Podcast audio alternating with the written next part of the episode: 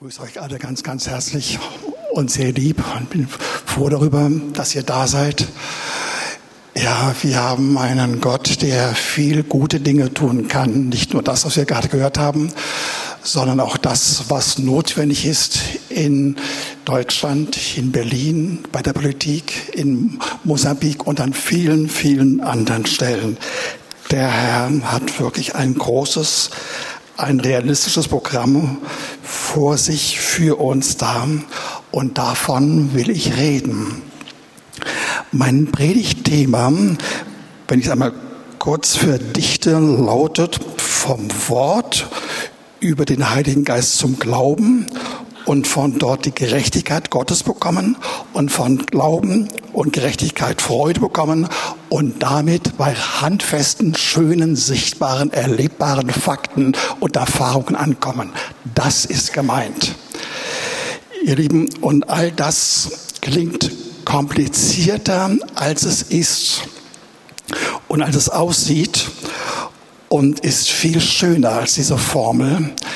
Denn all diese Stadien, die gibt es wirklich, die ich ein wenig erklären möchte. All diese Stadien haben es an sich, dass sie uns viel Freude bereiten. Nicht Verdruss, nicht viel Mühe und viel Entbehrung, sondern wir werden erleben, dass sie schön sind, dass sie einsichtig sind und logisch sind. Das ist für mich sehr wichtig, denn die Wahrheit, auch die göttliche Wahrheit, ist immer überragend logisch. Und wir werden aber erleben, äh, dass im Rahmen dieser Predigt, dass wir so ganz klar erkennen, wie es vorangeht. Und ich wollte eigentlich, wie ich schon angekündigt hatte, über vier oder fünf Mal über Glauben sprechen. Glauben in dem Sinne, dass wir Glaubenserfahrungen machen, wie die, wie die Wege dahin aussehen. Das habe ich auch vor, aber nun hat es sich ergeben beim am letzten Mal vor drei Wochen, dass ich so eine bestimmte Fährte verfolgt hatte, die so schön war, dass ich ein wenig dabei geblieben bin und die will ich heute aufgreifen, um dann in diese Serie von, äh, von Predigten über Taten und Gegenwart Gottes und äh, sein Eingreifen bei uns durch Glauben, um das zu verdeutlichen. Fangen wir an mit einem Wort, das ich damals vor drei Wochen schon genannt hatte, Römer 1, Vers 17. Da lesen wir, es wird die Gerechtigkeit Gottes darin geoffenbart aus Glauben zum Glauben, wie geschrieben steht, der Gerechte wird aus Glauben leben. Ich denke, den meisten von uns ist dieses Wort bekannt. Also es geht darum, das Evangelium fängt damit an, ihr Lieben, dass wir durch Glauben gerecht werden. Wir werden gerecht, indem wir erkennen, dass wir selbst ungerecht sind, dass wir diesen Sachverhalt unserer Ungerechtigkeit, unserer Schuld, unseres Mangels erkennen, dem Herrn übergeben und dann empfangen wir im Glauben seine Gerechtigkeit. Und diese Gerechtigkeit, die wir durch diesen einfachen Schritt wenn wir ihn so begangen haben und dazu stehen. Diese Gerechtigkeit ist so gewaltig, dass an einer bestimmten Stelle in der Schrift, und zwar 2. Korinther 5, 21, es heißt, dass wir selbst die Gerechtigkeit Gottes sind. Das ist ungeheuerlich. Ja? Wenn wir im Glauben seine Gerechtigkeit empfangen, dann wird sie uns angerechnet und dann werden wir selbst so gerecht, dass wir vor Gott oder in Gottes Augen Gottes Gerechtigkeit sind, regelrecht sind.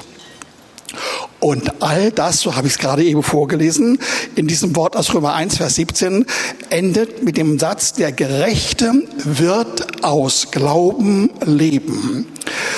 Und dieser Begriff, dass der Gerechte aus Glauben lebt, den gibt es ungefähr vier oder viermal insgesamt im, in der ganzen Bibel. Also wir sollen leben. Und zwar so leben, nicht irgendwie, sondern so leben.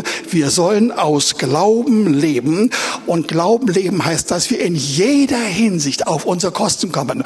Unser Herz soll sich freuen, unsere Seele, unser Körper, in den Umständen, die wir sind, in den Planungen, all das soll mit viel Freude und mit viel Gewinn und mit viel Genuss verbunden sein. Und das ist Leben. Ich rede also nicht von einem theologischen oder einem theoretischen Leben, sondern von einem Leben, das man wirklich praktisch erfahren kann in allen diesseitigen Herausforderungen und Schwierigkeiten, die wir haben. Kann jemand dazu, der es glauben möchte, ein Amen sagen? Danke dafür. Ja, und damit fängt jetzt die Reihenfolge an, von der ich kurz gesprochen habe. Wir starten in unserem Glaubensleben, in der Nachfolge Jesu dadurch, dass wir glaubend die Gerechtigkeit Gottes übernehmen. Erster Punkt. So starten wir. Errettet sein, angenommen sein, angenehm sein, angstfrei sein, gesichert sein, keine Sorgen haben und das mit Liebe und in Ewigkeit im Anbetracht eines Todes, der kein Schrecken ist, sondern die, der Übergang zur Herrlichkeit. All das ist gemeint, ihr Lieben. So fangen wir an. Aber diese Gerechtigkeit hat es an sich. Sie hat nicht nur äh, diese diesen Inhalt, von dem ich gerade kurz gesprochen habe, dass wir einmal im Glauben das angenommen haben und dann dazu stehen und dann gerecht sind. Das ist der Fall. Das ist die Voraussetzung für alles, was anschließend kommt. Und anschließend sollen wunderbare Dinge kommen. Erstens, wir sollen erleben, dass diese selbe Gerechtigkeit, die wir einmal genommen haben, die uns ewiges Leben gibt, dass diese Gerechtigkeit unser Leben versüßen soll. Und wir sollen erfahren, dass wir bereichert werden, dass wir erfreut werden, dass ein kleines oder ein gehöriges Stück vom Paradies auf dieser Erde schon möglich ist. Ja? Wir sollen erleben, äh, dass der Herr unter uns ist, dass er bei uns ist, ja, und dass viele Außenprobleme und Schwierigkeiten zwar noch da sind, zunächst mal noch da sind, aber in unserem Herzen kommt er hinein mit mit einer Gerechtigkeit, die sich ausbreitet, ausbreitet in vielerlei Hinsicht. Ja? Und um die soll es gehen.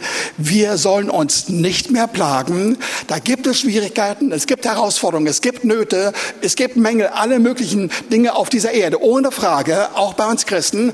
Aber unser Herz soll so gepanzert und gepolstert und gesegnet und gestärkt werden, dass wir sagen können, wir sind voll von der Gerechtigkeit Gerechtigkeit Gottes und uns geht es gut. Amen.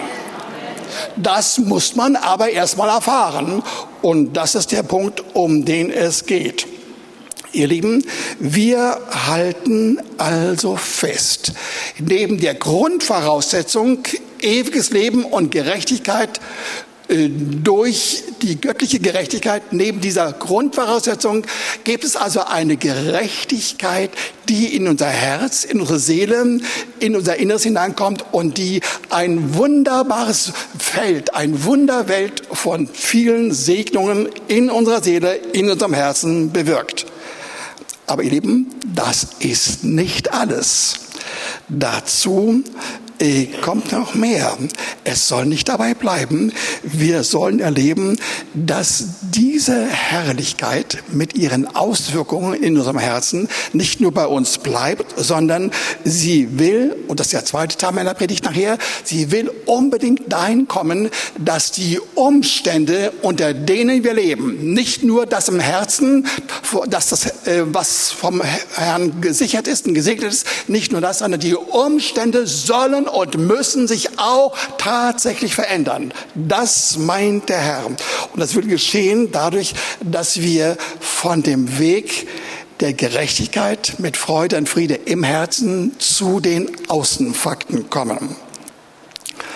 Was nun diese Außenfakten anlangt, hatte ich schon vor drei Wochen einen Begriff geprägt, der mich besonders gepackt hat. Und der war von einer Art, dass ich sagen musste in meiner Umgebung, ich sage es heute noch einmal hier vor euch allen, das hat tatsächlich mein Denken verändert.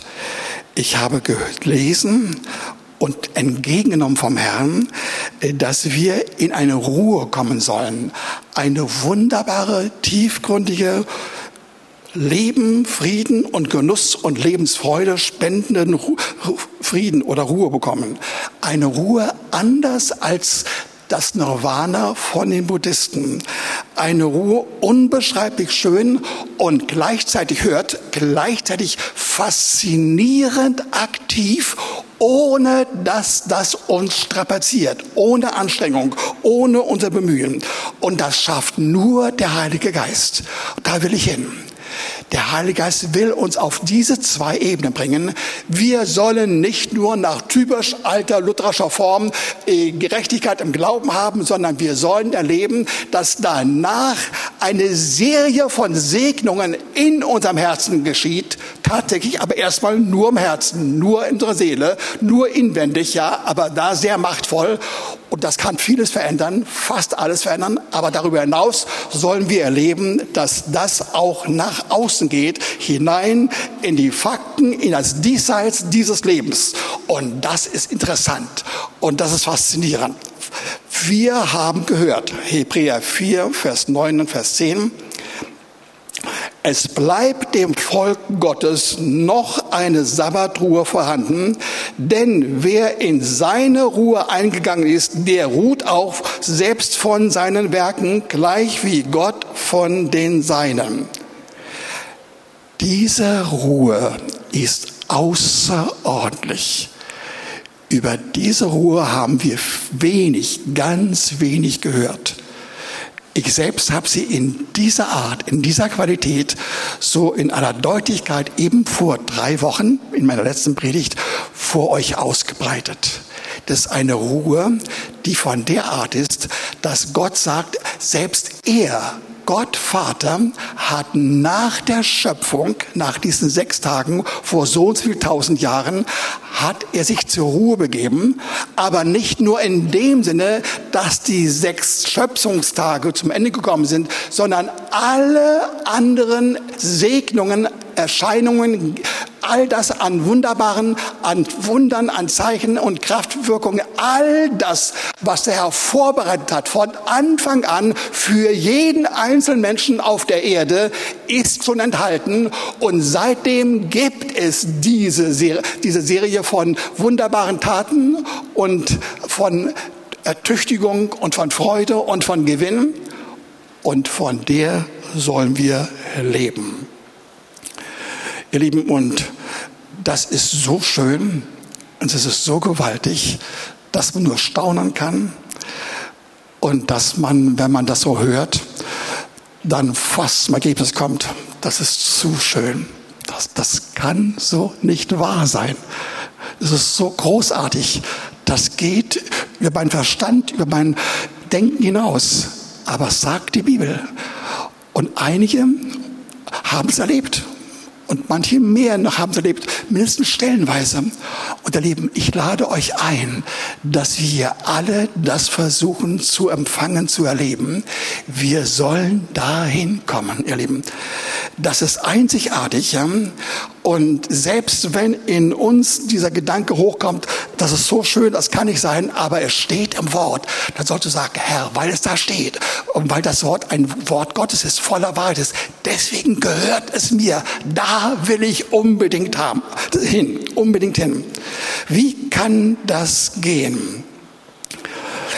In dieser bereits genannten Predigt habe ich einen Vers vorgelesen, nur vorgelesen, ohne ihn zu kommentieren.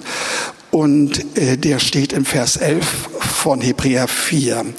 Dort lesen wir, so wollen wir denn eifrig bestrebt sein, in jene Ruhe einzugehen, damit nicht jemand als ein gleiches Beispiel des Unglaubens zu Fall komme.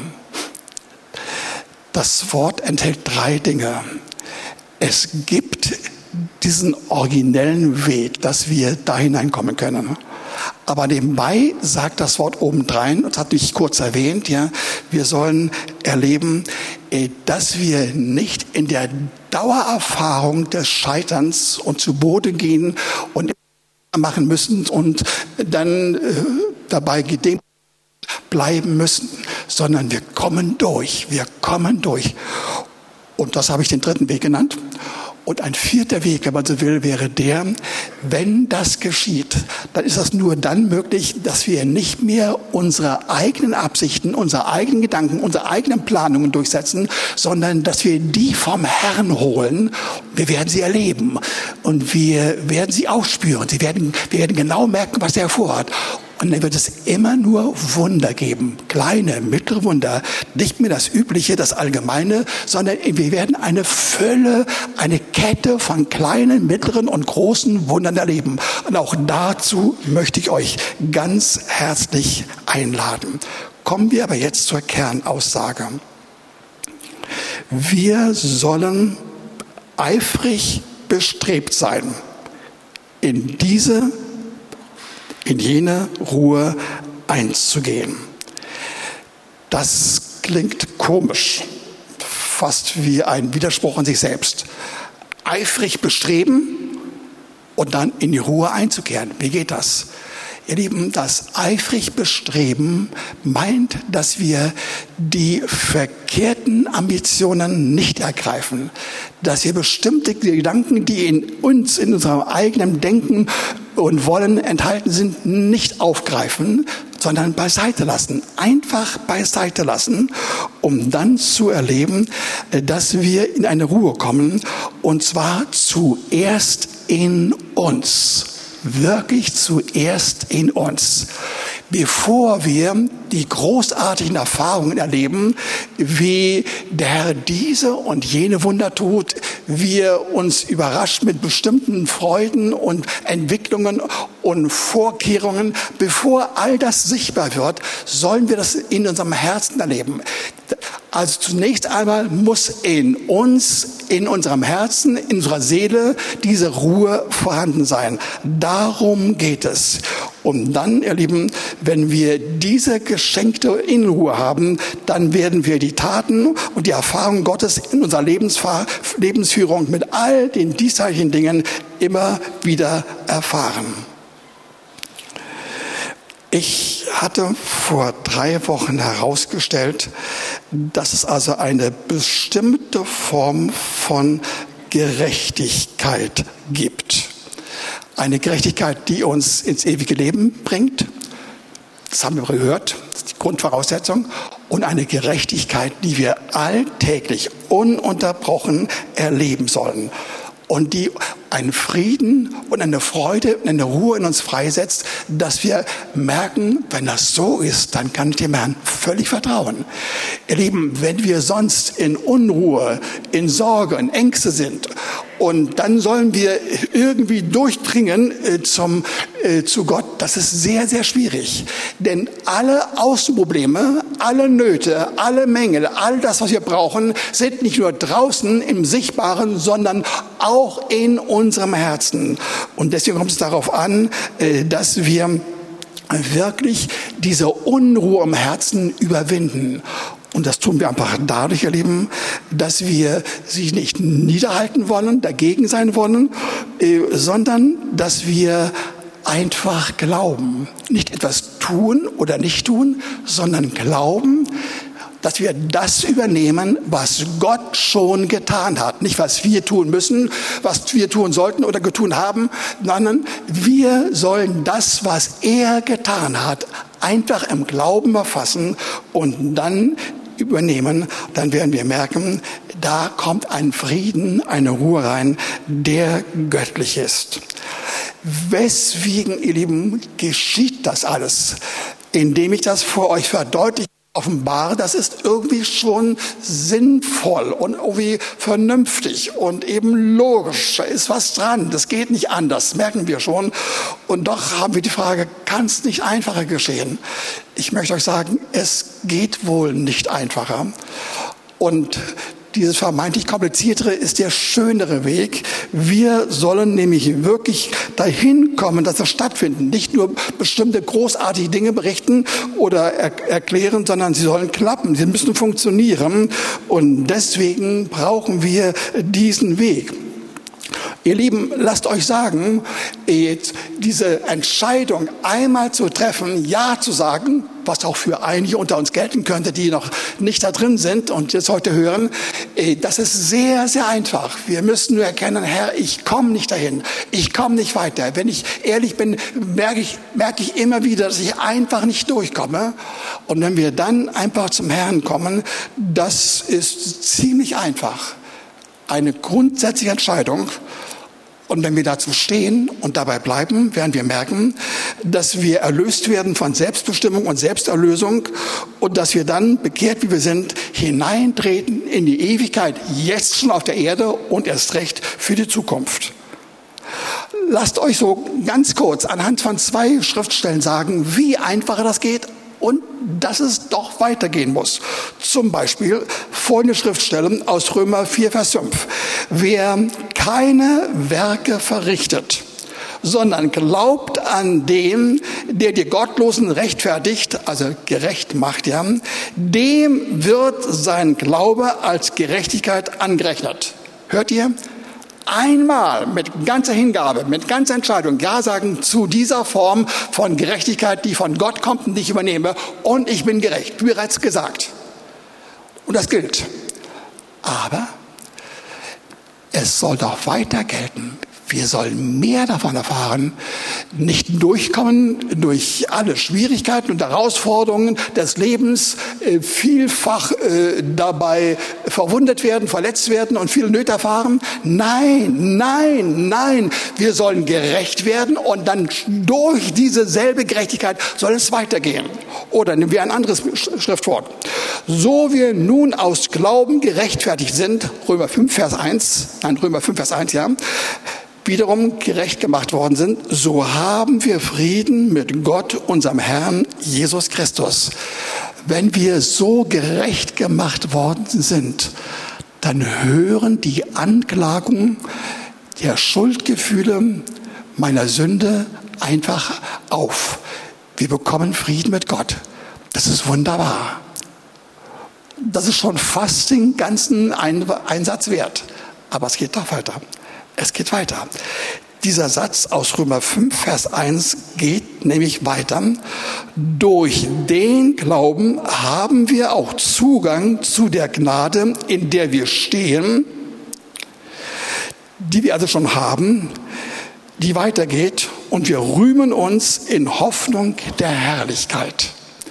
Ihr Lieben, da wird erstmal dasselbe gesagt. Es ist ganz einfach. Eine Entscheidung, ein Satz, mit ganzem Herzen, mit ganzer Hingabe das aussprechen und meinen und die Gerechtigkeit, sie wird sofort gültig. Aber dann geht es weiter. Im zweiten Teil des Satzes heißt es, wir können dann erleben, wie die Gerechtigkeit durch dieselbe Gnade weitergeht. Und das wird im Griechischen, da will ich euch nicht sehr drangsalieren, aber ich will es ganz kurz erwähnen, im Griechischen wird das so herausgestellt, dass eine bestimmte Konstruktion in der Grammatik da gewählt wird, die eigentlich im Griechischen relativ selten ist. Und es ist eine, eine Perfektform, wie man es im Grammatischen nennt. Und die hat es an sich, wir ergreifen das einmal, wir haben es, und dann geht es weiter ununterbrochen weiter mit Auswirkungen, mit Erfahrungen, mit Erlebnissen in unserem Leben. Und das will der Herr sagen. Wir sollen nicht nur einmal gerecht werden durch Vergebung unserer Sünden, durch die Gerechtigkeit Gottes, sondern dann sollen wir erleben, dass wir hineinkommen in die Hoffnung der Herrlichkeit. Und wie das aussieht, will ich euch anhand von einigen Bibelstellen äh, erklären. Zum Beispiel Matthäus 5, Vers 6, da lesen wir, Glückselig sind die nach der Gerechtigkeit hungern und dürsten, denn sie sollen satt werden. Ihr Lieben, hier wird gesagt, da soll jemand, da will jemand so intensiv das haben. Ich will unbedingt mehr, unbedingt mehr, ständig mehr, laufend, immer wieder mehr Gerechtigkeit haben. Nicht nur die einmalige Gerechtigkeit, durch die ich vor Gott gerecht gesprochen worden bin, sondern ich will Gerechtigkeit erleben, die so intensiv ist, die so kostbar ist, die so stark ist, dass ich sie auf Biegen und Brechen haben muss. Und selbst wenn es darum geht, und es geht nicht anders. Ich werde nach ihr hungern und dürsten müssen. Und das klingt nicht sehr überzeugend im Sinne von einer positiven Äußerung. Aber es heißt nur eben, dass es von der Intensität so sein soll. Aber von dem Innenerleben wird gesagt, am Anfang steht Glückseligkeit und am Ende satt werden. Hör zu, wenn wir diese Form von Herrlichkeit auf uns nehmen und verarbeiten und anziehen, dann werden wir leben, wie tatsächlich das Paradoxe auch an dieser Stelle geschieht, ja. Wir werden so viel Sehnsucht, so viel Verlangen danach haben, dass wir hungern und dürsten und in dem Augenblick, wo der Gedanke kommen könnte, oh weh, das ist ja negativ, werden wir sofort merken, stimmt ja gar nicht. Ich bin ja glückselig. Der Herr ist begeistert von mir und er gibt diese Begeisterung weiter an mich. Ich werde glückselig, richtig glückselig. Nicht nur glücklich, sondern glückselig. Und obendrein werde ich gesättigt. Das ist gemeint. Ein Paradoxon, was kaum von zu verstehen, zu verstehen ist, es sei denn, man erlebt es. Und das ist auch hier der Fall. Hören wir ein zweites Wort. Matthäus 6, Vers 33 trachtet vielmehr nach dem Reiche Gottes und nach seiner Gerechtigkeit, so wird euch das alles hinzugefügt werden. Erneut trachten, sehnen, wünschen, zusammen mit Gerechtigkeit und Reich Gottes, beides im Herzen. Und dann kommt obendrein die, die Aussagen hinzu, dass wir dann all das andere, was man sonst haben will, was sonst die ganze Welt haben will, Essen, Kleidung, Wohnung und so weiter, ist alles hier gemeint, kriegen wir kostenlos, freiwillig, ohne Bemühung als Zutat. Aber das, die Hauptsache, das Schöne ist die Gerechtigkeit in unserem Herzen und dann kommt die andere zusätzlich noch hinzu. Halleluja. Und das soll unsere Erfahrung sein. Okay. Ihr Lieben, ich habe in der Konkordanz einmal nachgeschaut. Da wir nachgeschaut, was geschieht denn eigentlich in unserem Herzen, unserer Seele, wenn Gerechtigkeit vorhanden ist. Und ich habe eigentlich mehrere hundert Formen von Auswirkungen erlebt. Eine schöne als die andere. Gnade, Lust, Güte, Freude, alles Mögliche. Ich kann es gar nicht mehr aufzählen und ich muss das einfach überspringen, weil es zu schön ist. Aber lasst euch sagen, wir werden über die Maßen geschenkt, beschenkt, wenn wir das ergreifen und erleben. Wir sollen das wirklich erfahren. Es ist wirklich so tiefgründig und so echt und so ehrlich und so wohltuend, so aufbauend und so abenteuerlich. Das ist fantastisch. Wer das einmal verstanden hat, kann nicht davon lassen. Halleluja. Ihr Lieben, und all das ist doch immer noch das Erste in unserem Herzen. Und wir müssen anfangen zu verstehen, weswegen das so ist und so sein muss. Dafür gibt es mindestens zwei Antworten. Erstens sollst du in deinem Herzen erleben, dass vor allem Freude zustande kommt unter der Menge der Aussagen ist die führende Freude, dass Freude in deinem Herzen zustande kommt. Du sollst belohnt werden, schon in dir, bevor die äußeren Fakten, Segnungen, Gebetserhörungen gekommen sind. Und zweitens, dieser Gedanke ist genauso wichtig. Mit dieser Freude in unserem Herzen sollen wir erleben, wie durch Freude wir erfolgreich glauben können. Sonst geht es nicht. Gemäß, dem, was ich gerade oder ein paar Minuten gesagt habe, wenn die Außenumstände da sind, bleiben sie nicht da, sondern sie gehen ins Herz. Wir werden es nicht verhindern können, es sei denn, das Herz ist besetzt. Wir sind voll davon. Die Freude Gottes ist wirklich da, real da, übernatürlich da, durch den Heiligen Geist da. Nur so. Dann, wenn das der Fall ist, dann kommt der Feind nicht mehr dagegen an und dann hat er mit seinen Angeboten die immer ein Angebot der Lüge sind, auch wenn sie erstmal sehr wahrhaftig erscheinen, dann haben sie keinen Platz mehr im Herzen. Also es muss innerlich ablaufen. Diese lebende, lebendige, erfüllende Gerechtigkeit voll von Liebe und von Freude und mehr Freude muss zustande kommen.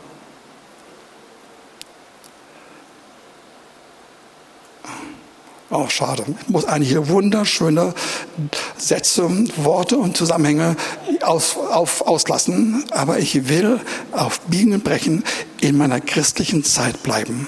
Unbedingt. Ja, ja. Das Besondere ist Folgendes, ihr Lieben. Was ich jetzt nicht mit so letzter Schlüssigkeit in allen Einzelheiten beweisen kann, weil ich einige Schriftworte und Zusammenhänge auslassen muss. Das Besondere ist Folgendes. Der Herr will, dass wir Worte von ihm bekommen und dann, wenn wir sie haben, sollen wir erleben, äh, dass diese Worte uns verändern. Wenn ihr in mir bleibt und meine Worte in euch bleiben, so werdet ihr bitten, was ihr wollt, und es wird euch zuteil werden. Hört ihr das? Wenn ihr in mir bleibt und meine Worte in euch bleiben, so werdet ihr bitten, was ihr wollt. Habt ihr gehört? Was ihr wollt, und es wird euch zuteil werden. Hier die Worte des Herrn, dort die Ergebnisse. Gewaltige Worte, gewaltige Ergebnisse. Wie kommt das zusammen? Wir müssen in den Worten bleiben. Und das schaffen wir nicht mit unseren Kräften. Dazu brauchen wir den Heiligen Geist. Denn der Heilige Geist kommt nicht nur, indem er uns bestimmte Zusammenhänge bringt und das in uns arbeiten lässt, sondern das wird für uns so wohltuend. Das wird so anders, ja. Das wird so wertvoll für uns werden. Wir werden das nicht nur haben, sondern wir müssen es, werden es genießen. Und weil wir es genießen, werden wir es immer wieder haben wollen. Und so können wir in dem Wort bleiben. Und dann werden wir erleben, wie aus dem Wort Freude wird und immer mehr Freude wird. Und das, das Faktum soll geschehen. Du wirst immer wieder zu, zu den Worten zurückkommen, nicht weil es sich gehört, weil es eine Auflage ist, weil jemand dir sagt, du musst regelmäßig das Wort Gottes lesen. Nein, du wirst es erleben, dass es so schön ist, so wohltuend, so aufbauend ist, dich erfüllt, das sagt, das muss ich mehr haben, das ist so gut, das ist so gut. Und ihr Lieben, wenn das passiert, dann kommt diese Phase 2, die ich erst nur andeuten kann. Dann kommen die Fakten. Dann kommen die Tatsachen, dann kommen die Gebetserhörungen, dann kommen die Wunder, dann kommen äh, Ereignisse Gottes, dass er auf einmal eingreift, dass irgendwelche verfahrene Situationen doch irgendwie äh, ins, Ruder kommen, dass wir, es, dass wir es doch hinkriegen. Oder er kriegt es hin. So einfach geht das indem ich noch einmal einen, einen äh, Sprung mache, will ich am Schluss euch fünf Ebenen kurz nennen, wie das aussieht. In aller Kürze. Erstens, Erste Ebene. Als Kinder Gottes erfahren wir die Anfangsfreude der Erlösung durch Gerechtigkeit, wie mehrfach besprochen. Zweitens, weil wir den Heiligen Geist haben, und weil er von sich aus will, äh, dass wir ihn erleben und den Inhalt von ihm erleben, deswegen wird er dafür sorgen, dass Freude und Friede über uns kommt. Allein die Anwesenheit des Heiligen Geistes ist Garantie dafür, dass er unbedingt all das, was er in sich hat, was ihm wichtig ist, was er bei sich trägt, was er weitergeben möchte, dass wir es von ihm erleben und dass es uns auch ein Segen wird. Lasst euch hören, lasst euch das sagen. Römer 14, Vers 17 und Vers 18. Denn das Reich Gottes ist nicht Essen und Trinken, sondern Gerechtigkeit, wiederum Gerechtigkeit, Friede und Freude im Heiligen Geist, wirklich im Heiligen Geist. Wer daran Christus dient, ist Gott wohlgefällig und den Menschen geschätzt. geschätzt. Okay, das ist so, so kostbar. Du bist voll davon. Du erlebst das, du genießt das und hör mal zu, du wirst ein Genuss, ein Segen für deine Umgebung. Die merken das einfach, sie spüren das unbedingt. Sie wollen das unbedingt auch haben, unbedingt haben. Und sie werden sich danach sehnen. Hör zu. Der Evangelist Evan Roberts vor 115 Jahren hat den Heiligen Geist erfahren, intensiv. Und der wurde so von Freude erfüllt, so massiv von Freude erfüllt, dass er allein mit seinem Dasein, mit seinem So-Sein, mit seinem Verhalten, mit seiner Reaktion, mit der Echtheit, mit der Natürlichkeit seines Auftretens die Leute begeistert hat. Nicht seine Worte, sondern sein Stil, seine Freude hat einfach die Menschen einfach platt gemacht. So toll war das. Und er war der Anfang der Erweckung im Jahre 1905. Und das war die Erweckung, die alle anderen Erweckungen im letzten Jahrhundert in Gang gesetzt hat. Hallo, es geschah durch ihn, wirklich nur durch ihn. Und das Entscheidende sagen immer wieder die damaligen äh, Zeitgenossen, er war seine, seine, seine glorreiche, unverstehbare Freude, die er aus dem Heiligen Geist hat. Also Punkt Nummer zwei, der Heilige Geist macht das. Römer 15, Vers 13 muss ich noch hinzufügen. Der Gott der Hoffnung aber erfüllt euch mit aller Freude. Hört ihr mit aller Freude? Mit aller Freude. Können wir mal einmal gemeinsam das Wort sagen? Alle Freude? Alle Freude. Noch einmal.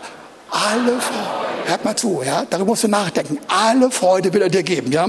Ja, äh, und Frieden im Glauben, dass ihr überströmt in der Hoffnung durch die Kraft des Heiligen Geistes. Komme ich zu einem dritten Punkt.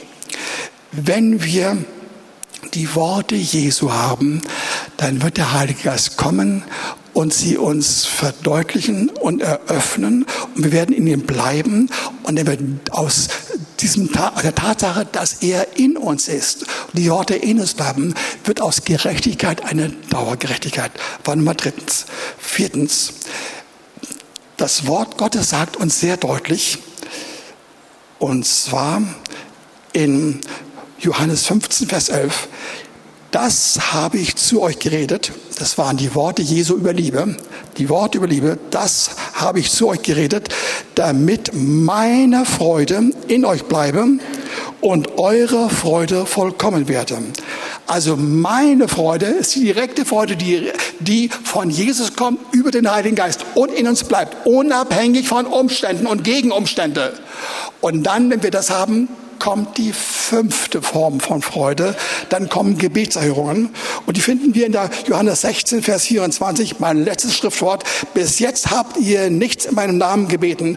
Bittet, so ihr, werdet ihr empfangen, damit eure Freude, die Freude durch Gebetserhörungen, vollkommen werde. Ihr Lieben, wir haben mindestens diese fünf Ebenen von Freude und wir müssen sie verstehen. Wir müssen durch sie hindurchgehen. Wir müssen sie erleben und genießen. Ich kann euch sagen, ich habe viel darüber nachgedacht. Ich habe viel, viel Freude erlebt, aber in früheren Wochen und Monaten auch ganze Zeiten, wo die Freude nicht so da war. Auch kein Verdruss oder eine Sorge, aber keine Freude. Und das hat mich alles sehr bewegt. Und ich habe gemerkt, Herr, ich will das noch mehr haben. Aber es reicht nicht aus, dass ich mir sage, ich muss mich freuen, ich muss mich freuen, du hast dich freuen. Da kann ich doch so viel mehr freuen, ich will. Es geschieht so nicht. Aber indem ich mit dem Heiligen Geist in das Wort hineinkomme und von ihm mir Liebe geben lasse und Gerechtigkeit geben lasse und Freude dazu kommt, dann werden wir erfahren, es kommt einfach die Freude zustande und damit die Freude in meinem Herzen und in meinen Umständen. Amen. Amen.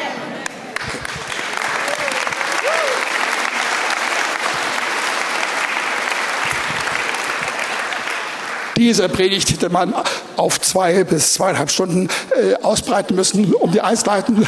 Aber okay, es soll ausreichen. Jetzt bete ich darum, dass das, was ihr gehört habt, in euch bleibt und euch verfolgt und nicht mehr loslässt. Ja? Wer will mitmachen, dass das Gebet erhört wird? Ja? Okay, okay, fantastisch, fantastisch. Oh, Herr, wo bin ich gelandet? So viele tolle Leute, so viele. Herr, Herr, wir wollen das erleben. Wir wollen nicht nur von wunderbaren Dingen hören, Sphärenklänge, herrliche Erfahrungen, die andere gemacht haben, die das Wort uns sagt. Wir wollen das selbst erleben. Und ich danke dir, Heiliger Geist, dass du zu uns kommst und dass wir heute erleben können, dass einige hier erleben werden können, dass sie gerecht gemacht werden, überhaupt grundsätzlich zum ersten Mal durch Gnade aus der göttlichen Gerechtigkeit, um dann zu erfahren, dass anschließend diese Gerechtigkeit wirkt und arbeitet und regelrecht wütet und uns überfällt und erfreut und uns segnet durch und durch. Und dann wollen wir erleben, dass diese Gerechtigkeit hineinkriecht in unsere Erfahrungen, in unser Handeln, in unseren Reaktionen, in dem, was auch einmal andere uns zukommen lassen und uns segnen werden, genau wie wir es vorhin gehört haben von Benny, der diesen Segen erfahren hat. Herr, du bist so gut, wir preisen dich dafür und wir wollen sagen, wir möchten eine Revolution, eine Kampagne ausrufen, dass wir Menschen werden voll vom Heiligen Geist, voll von Worten und dann voll von Gerechtigkeit und dann mit allen Segnungen, die auf dieser Erde möglich sind. Amen. Okay.